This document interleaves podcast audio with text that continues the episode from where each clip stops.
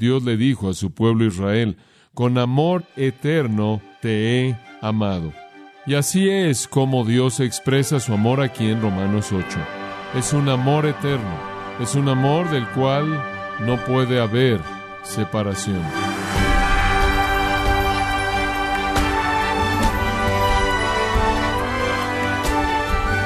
Bienvenido a su programa Gracias a vosotros con el pastor John MacArthur. Recuerden su juventud cuando se escogían los equipos. Probablemente se sentía cómodo si era uno de los primeros elegidos por el capitán de su equipo. Pero hay un tipo de elección que le debería generar una mayor comodidad. Preguntarnos cuál es.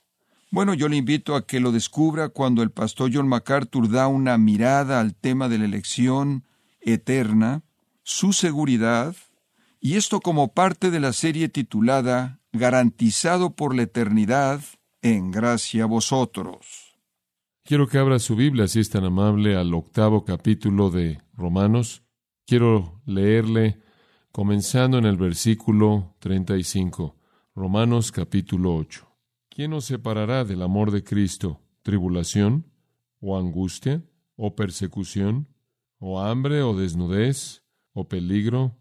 ¿O espada? Como está escrito, por causa de ti somos muertos todo el tiempo, somos contados como ovejas de matadero. Antes, en todas estas cosas somos más que vencedores por medio de aquel que nos amó, por lo cual estoy seguro de que ni la muerte, ni la vida, ni ángeles, ni principados, ni potestades, ni lo presente, ni lo porvenir, ni lo alto, ni lo profundo, ni ninguna otra cosa creada nos podrá separar del amor de Dios, que es en Cristo Jesús, Señor nuestro. En Jeremías capítulo 31 y versículo 3, Dios le dijo a su pueblo Israel, con amor eterno te he amado. Y así es como Dios expresa su amor aquí en Romanos 8. Es un amor eterno. Es un amor del cual no puede haber separación. Un escritor de un himno, desconocido para nosotros, lo expresó de una manera tan hermosa cuando él escribió, Cuán firme cimiento vosotros santos del Señor es establecido para vuestra fe en su palabra excelente. ¿Qué más puede él decirles a ustedes de lo que él ya ha dicho? A vosotros, a quienes a Jesús para encontrar refugio han huido. No temas, estoy contigo, oh, no desmayes, porque soy tu Dios y aún te ayudaré, te fortaleceré, te ayudaré y haré que permanezcas en pie, sostenido por mi mano justo omnipotente, cuando a través de las aguas profundas te llame a atravesar, las aguas de la tristeza no te vencerán, porque contigo estaré para bendecir tus problemas y santificarte en tu aflicción más profunda.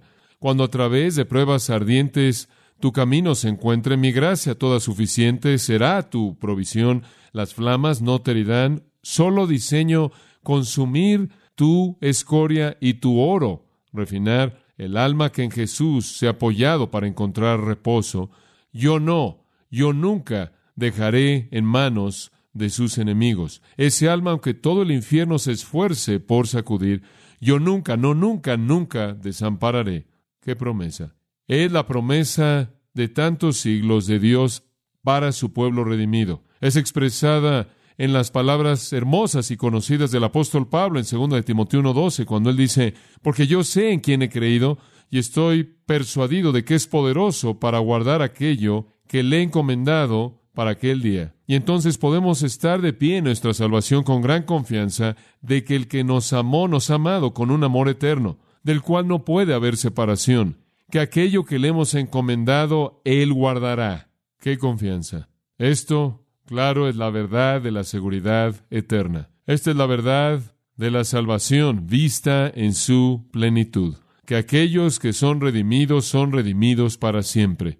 Y ese es el tema, de hecho, del final de Romanos 8, como es realmente el tema del capítulo entero. Pablo ha estado presentándonos de manera muy poderosa la verdad de la seguridad eterna.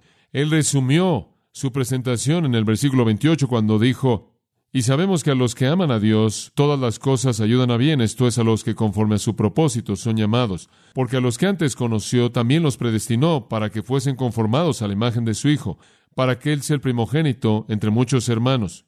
Y a los que predestinó, a estos también llamó, y a los que llamó, a estos también justificó, y a los que justificó, a estos también glorificó. En otras palabras, la razón por la que todas las cosas en últimas operan en conjunto para nuestro bien eterno es porque cuando Dios nos llamó, Él nos llamó a la gloria y nada puede cambiarlo. Un consuelo maravilloso es lo que eso trae a nosotros. Y entonces a lo largo del capítulo hemos estado aprendiendo acerca de cómo estamos seguros en Cristo debido al ministerio del Espíritu y eso culmina en los versículos 28 al 30 en la expresión de la confianza que tenemos en el plan de Dios, de que todas las cosas están operando en conjunto para nuestro bien definitivo, porque esa es la manera en la que Dios lo planeó desde el principio. Primero vino el preconocimiento, después la predestinación, después el llamado, después la justificación y después la glorificación, y Él nos escogió para la gloria. Y entonces estamos en el camino. Y entonces hemos estado celebrando la seguridad del creyente y oh, qué cosa tan maravillosa ha sido para nosotros. Y conforme Él lleva a una conclusión estas grandes verdades, Él hace la pregunta en el versículo 31, como usted recordará a partir de nuestro último estudio, ¿qué pues diremos a esto? ¿Cuál debe ser nuestra respuesta? ¿Cuál debe ser nuestra reacción a estas promesas grandes, profundas, acerca de nuestra seguridad eterna? Bueno, Él se adelanta a que algunos se van a oponer y algunos van a decir, no, podemos perder nuestra salvación. Bueno, podríamos perder nuestra salvación. No, podremos rechazar nuestra salvación, podríamos abandonarla o se nos podría perder. Y entonces, conforme cierra el capítulo, él en cierta manera tiene un diálogo recurrente con alguna objeción posible que pudiera surgir. ¿Cuál debe ser nuestra respuesta? Bueno, algunos podrán decir, bueno, quizás Dios va a cambiar su parecer, o quizás algo nos va a sacar de la mano de Dios, o quizás Dios no está determinado en aferrarse a nosotros, quizás Él deliberadamente nos va a soltar. Quizás hay alguna manera en la que Dios nos podría perder y dejar ir. Y entonces él responde a ese pensamiento en el versículo 31 al decir, si Dios es por nosotros, ¿quién contra nosotros? ¿Conoce usted alguien más poderoso que Dios? Debido a que mi Dios es infinito en poder, puedo decir, no temeré lo que el hombre pueda hacerme. Debido a que mi Dios es infinito en poder, puedo decir, cuando temo, en Él confiaré. Debido a que mi Dios es infinito en poder, diré, en paz me acostaré y dormiré porque tú, Señor, me haces morar en seguridad. Debido a que mi Dios es infinito en poder, puedo decir con Moisés, el Dios eterno es mi refugio y acá abajo están los brazos eternos. No, estamos seguros en Dios. El salmista lo resume de manera tan maravillosa en el Salmo 91. Obsérvelo por un momento. Lo leo con frecuencia. El que habita al abrigo del Altísimo morará bajo la sombra del Omnipotente. En primer lugar, moramos en secreto. Estamos escondidos, por así decirlo, del enemigo. Estamos escondidos en el lugar secreto en donde el Altísimo mora. Y estamos bajo su sombra. Esto significa estamos bajo su protección. Y Él, versículo 2, dice nuestro refugio. Y Él es nuestra fortaleza. En Él confiamos. Y Él te librará de el lazo del enemigo y el ruido de la pestilencia. Y Él como un águila que está sobrevolando sobre nosotros y Él nos está cuidando. Somos sus aguiluchos y Él nos mantiene seguros de las redes de aquellos que quieren atrapar a las aves. Él nos cubre con sus alas, debajo de sus alas confiaremos. Su verdad es nuestro escudo y adarga de tal manera que no tememos del terror de noche o de la flecha que vuela de noche, ni de la pestilencia que camina en la oscuridad, ni de la destrucción que está ahí al atardecer, y mientras que mil puedan caer a nuestro lado y diez mil a nuestra diestra, nunca se nos acerca. Lo único que jamás veremos con nuestros propios ojos es la recompensa de los impíos. No lo experimentaremos, solo lo veremos, porque hemos hecho a Jehová, quien es nuestro refugio, el Altísimo, nuestra habitación, de tal manera que ninguna maldad nos caerá, ni ninguna plagas acercará a nuestra morada, porque Él manda a sus ángeles a cuidarnos en todos nuestros caminos, y ellos nos llevan en sus manos, no sea que caigamos o tropezamos sobre una piedra, y pisaremos al león y al áspid, el joven león y la serpiente pisamos bajo los pies. ¿Por qué? Porque él había hecho qué? Porque él colocó su amor sobre mí. Por tanto, dice Dios, yo lo libraré y lo colocaré en las alturas porque él ha conocido mi nombre. Y cuando alguien ama a Dios, correspondiendo a su amor, cuando alguien cree en el nombre de Dios, él nos coloca en las alturas. Esa es la promesa. Él me invocará, dice Dios, y yo le responderé. Yo estaré con él en los problemas. Yo le libraré y lo honraré. Con larga vida lo satisfaceré y le mostraré mi salvación. De tal manera que usted no solo puede ir a Romanos 8 para ver la maravilla infinita de una salvación segura, usted la puede ver en el Salmo 91, en números 14, 9, la escritura dice que el pueblo dijo, Jehová está con nosotros, no los temáis. Esa fue la palabra de Josué y Caleb. En Deuteronomio 33, 29 dijo, Bienaventurado eres, oh Israel, ¿quién es como tú, oh pueblo salvado por Jehová, el escudo de tu ayuda? ¿Quién es la espada de esa excelencia? Y usted recuerda Josué 10:42, en donde dice, Jehová, el Dios de Israel, peleó por Israel, y en la misma manera Dios permanece en pie para defender a su pueblo redimido, y entonces es una verdad grande y gloriosa que si Dios es por nosotros, nadie con éxito puede estar en contra de nosotros, nadie, ciertamente no Dios. Versículo 32, el que no escatimó ni a su propio Hijo, sino que lo entregó por todos nosotros, ¿cómo es que con él, esto es con su Hijo, no nos dará libremente todas las cosas? ¿Acaso el Dios quien entregó a su Hijo para redimirnos no nos dará lo que necesitemos? ¿Acaso, dicho de otra manera, el Dios que nos redimió del pecado nos guardará? Dicho de otra manera, ¿acaso el Dios que nos dio lo mayor en el regalo de su Hijo para salvarnos no nos dará menos que eso para guardarnos? Como puede ver, Dios predeterminó establecer su amor sobre nosotros y a partir de esa predeterminación a un amor eterno, estamos seguros en una salvación eterna que nos lleva a la gloria, habiéndonos dado lo más grande, el regalo de su Hijo, Dios no retiene lo menor o lo menos las otras cosas para mantenernos salvos. Como puede ver, si entendemos la cruz, si entendemos lo que Dios hizo para salvarnos del pecado, entendemos lo que significa entonces estar seguros en su salvación. Si podemos ver que Dios nos amó cuando éramos miserables, y cuando éramos miserables e impíos, Él nos amó lo suficiente como para salvarnos, ahora que le pertenecemos a Él y estamos en Cristo, ¿acaso Él no nos ama lo suficiente para guardarnos? Y si Él es lo suficientemente poderoso como para redimirnos de nuestra esclavitud al pecado, ¿acaso Él no es lo suficientemente poderoso para guardarnos en su Hijo? Y entonces entendemos que Dios no nos abandonará. Negar la seguridad del creyente es malentender el corazón de Dios, es malentender el regalo de Cristo, es malentender el significado de la cruz, es malentender la definición bíblica de la salvación. Regrese a Romanos 5 por un momento y el versículo 8.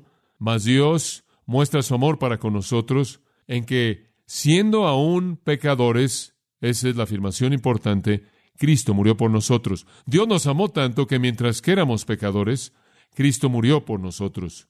Mucho más ahora, habiendo sido justificados por su sangre, seremos sangre de la ira a través de él. Si ya hemos sido justificados mediante la sangre de Cristo, ciertamente en últimas vamos a ser salvos de la ira. En otras palabras, si Él nos salvó aquí y ahora, Él nos salvó para la gloria. Si su sangre fue aplicada ahora para que fuéramos salvos, Él nos salvó ahora y entonces de la ira que es venidera. Porque si cuando éramos enemigos, el versículo 10 dice, fuimos reconciliados con Dios mediante la muerte de su Hijo, mucho más, habiendo ya sido reconciliados, estamos siendo salvos por su vida.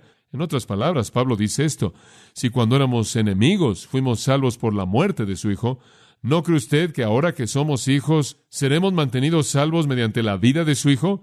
Si en su muerte Él pudo redimirnos, en su intercesión viva, ¿no puede Él guardarnos? La respuesta es claro. Y entonces el 32 dice que Él nos dará todas las cosas para mantenernos en el lugar de la seguridad. Él nos ha salvado para la gloria eterna. Y eso es incambiable. Y esa es la razón por la que Filipenses 4:19 es tan amplio. Mi Dios suplirá todo lo que os falta conforme a sus riquezas en gloria en Cristo Jesús. Y la necesidad más grande que tenemos es la necesidad de ser salvos y mantenernos salvos y alcanzar la gloria. Dice usted, pero ¿qué si pecamos? 2 Corintios 9:8 dice, y poderoso es Dios para hacer toda gracia abundar hacia vosotros. Entonces, entender el amor de Dios y la obra de Cristo es la base de un entendimiento de la seguridad. Dice usted, pero ¿y qué si caemos en pecado? ¿Y qué si nos enredamos en algún tipo de pecado? Versículo 33. Viene otra objeción que es respondida. ¿Quién acusará a los escogidos de Dios? ¿Quién va a venir a la corte y va a demandar que haya otro juicio para aquellos que son los escogidos de Dios? ¿Quién va a hacer eso? ¿Dios lo hará? El que justifica, en otras palabras, si Dios es la corte suprema del universo y Él ya emitió su veredicto de que somos justos en Cristo, si Él ya nos perdonó, nos liberó de nuestros pecados, si eso ya fue hecho por Dios, ¿quién va a ser una corte más elevada? ¿Quién acusará a los escogidos de Dios. Satanás intenta, él es el acusador. Vimos eso la última vez, Apocalipsis 12:10, noche y día acusando a los hermanos delante de Dios y siempre siendo rechazado, porque Dios ya ha emitido su veredicto. Dice usted, bueno, quizás Cristo va a cambiar su mente. Versículo 34, ¿quién es el que condena? ¿Cristo? ¿Cristo el que murió? Más aún el que resucitó, el que está a la diestra de Dios, quien hace siempre intercesión por nosotros, difícilmente. ¿Hay alguna persona que puede quitarnos la salvación? Bueno, realmente solo podríamos decir que quizás Dios podría, y encontramos aquí que Él no lo hará. Él se aferra a nosotros con un amor eterno, y si Él nos dio a su Hijo para salvarnos, Él nos dará menos que eso para guardarnos. Cristo no lo hará porque Él fue a la cruz por nosotros, Él resucitó por nosotros, Él ascendió por nosotros y Él intercede por nosotros, y entonces Él no nos va a condenar, dice usted Satanás. Sí, pero Satanás no es una corte más elevada y él es expulsado cada vez que viene con sus acusaciones. En Isaías 50, versículos 8 y 9, escuche lo que el profeta dice.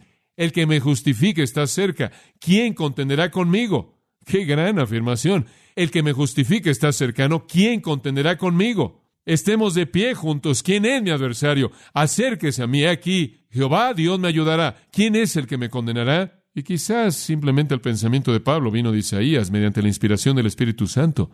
Si somos los escogidos de Dios, si Dios nos ha hecho justos en Jesucristo, si Cristo ha dado su vida por nosotros, murió, resucitó, ascendió y está intercediendo, si todo eso ha sido hecho a favor nuestro, ¿acaso Él no guardará aquellos por quienes Él ha entregado su vida?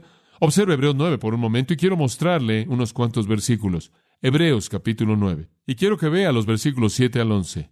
Hebreos 9, 7, pero en la segunda, esto es, en la parte interna, el lugar santísimo, iba el sumo sacerdote solo una vez al año, no sin sangre, la cual él ofreció por sí mismo y los errores o los pecados del pueblo. Este es el día de la expiación. El sumo sacerdote entra y ofrece su ofrenda en el lugar santísimo. El Espíritu Santo estaba así mostrando que el camino al lugar santísimo todavía no se había manifestado, mientras que el primer tabernáculo estaba todavía en pie. En otras palabras, simplemente fue un acto simbólico, y el Espíritu Santo estaba mostrando que el sacrificio real no había sido hecho, porque si ya hubiera sido hecho, el sacerdote no habría tenido que estar entrando cada año, ¿verdad? Entonces estaba simbolizando lo que estaba por venir. Únicamente fue una figura, lo cual es símbolo para el tiempo presente según el cual se presentan ofrendas y sacrificios que no pueden hacer perfecto en cuanto a la conciencia al que practica ese culto. En otras palabras, únicamente eran símbolos, no podían perfeccionar al individuo, ya que consiste solo de comidas y bebidas, de diversas abluciones y ordenanzas acerca de la carne, impuestas hacia el tiempo de reformar las cosas. O el Nuevo Testamento. Todos esos símbolos del Antiguo Testamento estaban retratando algo que estaba por venir en el versículo 11. Pero estando ya presente Cristo, subraye eso en algún lugar en su Biblia, pero estando ya presente Cristo, o enciérrelo en un círculo, sumo sacerdote de los bienes venideros, por el más amplio y más perfecto tabernáculo, no hecho de manos, es decir, no de esta creación. Y él sigue hasta el versículo 14 para hablar cómo, mediante la sangre de Cristo, hemos sido limpiados para servir a Dios. Como puede ver, Jesucristo fue ese sacerdote perfecto quien ofreció esa ofrenda perfecta para hacernos perfectos al traernos a Dios. Y negar la seguridad del creyente es negar la suficiencia de la obra de Cristo. La suficiencia de la obra de Cristo. Estamos seguros. Retroceda a Hebreos 6 por un momento, versículo 17. Cuando Dios quiso mostrarnos la seguridad de su salvación, dice en el versículo 17, Él quiso mostrarle a los herederos de la promesa la inmutabilidad. Esto es, la naturaleza incambiable de su consejo, entonces Dios dice, quiero mostrarles que no voy a cambiar de parecer. Si los salvé ahora, los voy a salvar para siempre. Y quiero mostrarles eso al confirmarlo mediante un juramento, para que mediante dos cosas inmutables, y las dos usted las puede escribir en el margen, su promesa y su juramento. Él hizo una promesa y él juró guardarla, en la cual es imposible para Dios mentir, para que tuviéramos una fuerte esperanza, aquellos que hemos huido para encontrar refugio, para aferrarnos a la esperanza que fue establecida frente a nosotros. Y dicha esperanza tenemos como un ancla del alma segura y firme. Simplemente piénselo, tremendo.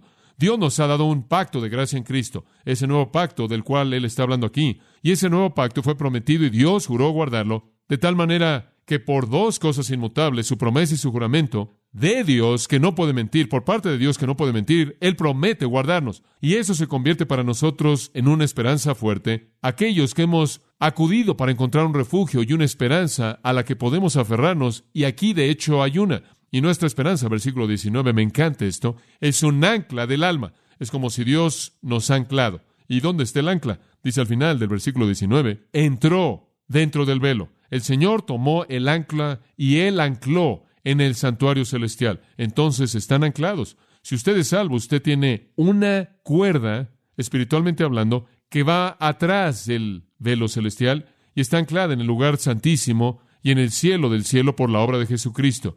Entonces no hay persona, no hay persona alguna, ni Dios, ni Cristo, ni Satanás, ni nadie que pueda hacer que Dios pueda hacer que usted se pierda o que cambie de parecer o rompa su promesa, y su promesa fue para la vida eterna en Cristo, ¿verdad? Ahora, otra persona que se opone podría venir y decir, bueno, espera un minuto, quizás no una persona, pero tú mismo, y aquí es en donde la gente que trata de enseñar que usted puede perder su salvación, normalmente aterriza. Dicen que usted puede salirse por rechazo, incredulidad, o cambiar de parecer, o darle la espalda, o pecar y apartarse es algo así como si hubiera una resbaladilla y usted puede resbalarse hasta cierto punto, pero si usted pasa a cierto punto, usted no puede regresar.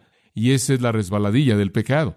Y usted puede resbalarse hasta cierto punto mediante rechazo deliberado. Usted puede salirse. En otras palabras, dicen, los pecados y circunstancias y tentaciones y presiones y todas esas cosas pueden hacer que usted rechace su salvación y después invariablemente van a decir, porque yo conozco a este hombre y él solía ser cristiano, y él le dio la espalda y se apartó, y en cierta manera así es como es siempre defendido. Y entonces en los versículos 35 al 37, el apóstol Pablo trata con el hecho de las circunstancias. ¿Qué tal si bajo la presión, por ejemplo, bajo la presión de la tentación, caemos y rechazamos a Cristo y nos sacamos? Observe el versículo 35. ¿Quién nos separará del amor de Cristo? ¿Qué le va a hacer eso a usted? ¿Qué lo va a sacar a usted? Y el quién es la misma palabra tis como el quién en el versículo 33. En el versículo 33 obviamente está hablando de personas y en el 35 está hablando de ciertas circunstancias, tribulación, angustia, persecución y demás. entonces, ¿qué es lo que va a hacer que usted haga eso? ¿Qué es lo que va a hacer que usted le dé la espalda a Dios o se aparte o pierda su salvación? ¿Algún tipo de situación, algún tipo de presión? ¿Qué? tribulación, o angustia, o persecución, o hambre, o desnudez, o peligro, o espada. Ahora esas son las situaciones pesadas. Digo, ¿acaso es que usted se mete en ese tipo de cosas y usted simplemente se va, se aparta? Observe esto. ¿Acaso eso nos separa del amor de Cristo? Note esto, si es tan amable, que el amor de Cristo no está hablando de su amor hacia Él, sino es su amor hacia usted. ¿Qué puede hacer que Él deje de amarlo a usted? Porque escuchen, amado, su salvación la salvación de ustedes no se basó en su amor hacia Él. Usted únicamente lo ama porque el que primero lo amó usted y su salvación está basada en el amor de Él. Entonces, si usted se está saliendo, Él tiene que cambiar de parecer. ¿Y qué va a hacer eso? ¿Qué va a hacer que Él deje de amarlo a usted? Sabemos que es el amor que Cristo tiene por usted, porque el versículo 37 enfatiza aquel que nos amó. Versículo 39 vuelve a enfatizar del amor de Dios que es en Cristo Jesús. Entonces, el 37 y 39 unidos con el 35 nos dicen que Él está hablando del amor que Cristo tiene por nosotros, que va a romper ese vínculo. O, oh, dice usted, cosas que vienen a la vida de una persona y abandonan. ¿Qué tipo de cosas? Bueno, todas estas cosas que Él nombra, y creo que esa es la razón por la que Él simplemente las nombra. Son las cosas más fuertes que podrían ser nombradas. Bueno, ¿qué puede hacer eso? Escuche Juan 13.1. Ahora antes de la fiesta de la Pascua, cuando Jesús sabía que su hora había venido, que él debía irse de este mundo al Padre, escuche esto, habiendo amado a los suyos que estaban en el mundo, los amó hasta el fin, dice. Es amor incambiable. Segunda de Tesalonicenses, capítulo 2. No sé si usted en algún punto ha leído esta pequeña bendición al final del segundo capítulo. Ahora nuestro Señor Jesucristo mismo y Dios, nuestro Padre, quien nos amó y nos dio consolación eterna y buena esperanza a través de la gracia, consuele vuestros corazones y os establezca en toda buena obra. ¿Qué nos ha dado Dios? Él nos ha amado y nos ha dado consolación eterna y buena esperanza mediante la gracia. Si la razón por la que tenemos consolación eterna y la razón por la que tenemos un amor interminable es porque sabemos que cuando pecamos Él nos da que gracia. Es consolación eterna y buena esperanza a través de la gracia que consuela nuestros corazones. Entonces, ¿qué va a cambiar el amor de Dios? ¿Qué hay acerca de tribulación? Es una palabra interesante. flipsis en el griego es cuando usted está acorralado y queda sin alternativas. Tiene que ver con una presión tremenda. La palabra con frecuencia es usada de dificultades externas en las escrituras, de ser acusado de ciertas cosas, de ser rechazado por la gente en su grupo o su sociedad o su familia o lo que sea, de soportar daño corporal y demás. Cuando la presión real viene, cuando realmente el calor es intenso, cuando el sol comienza a quemar y hay un precio que pagar por ser un creyente, ¿acaso eso lo separa a usted del amor de Cristo? ¿Cuál es la respuesta? Versículo 36. Como está escrito, ¿qué tiene que ver con algo? Por causa de ti somos muertos todo el tiempo, somos contados como ovejas de matadero. Y lo que él está diciendo es, oigan, esto es viejo, esto no nos saca del amor de Dios, esto simplemente muestra por qué estamos en Él. Digo, esto no es nada extraño, por causa de ti somos matados todo el tiempo. Digo, esta es la historia de aquellos que aman a Dios.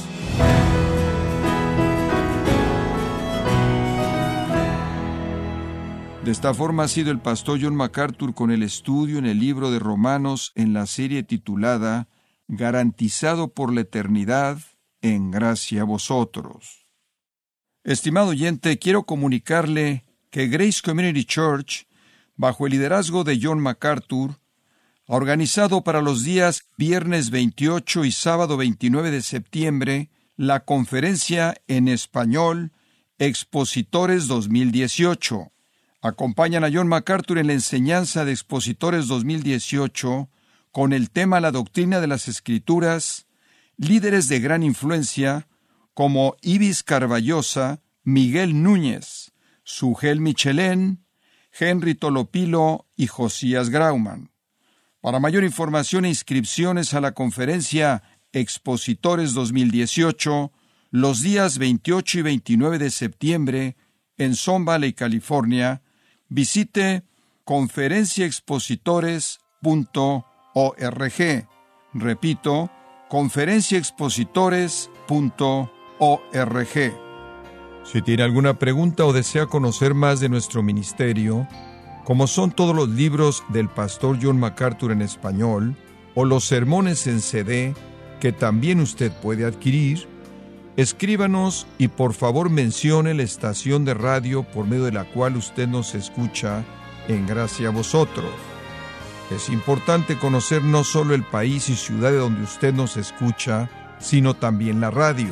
Para quienes contactan nuestro ministerio por primera vez, pueden solicitar una copia del mensaje de promoción sin costo alguno, un mensaje por oyente únicamente. Si usted vive en los Estados Unidos o Puerto Rico, escríbanos a Gracia Vosotros, P.O. Box 4000, Panorama City, California 91412. O puede escribirnos a través del siguiente correo electrónico radio arroba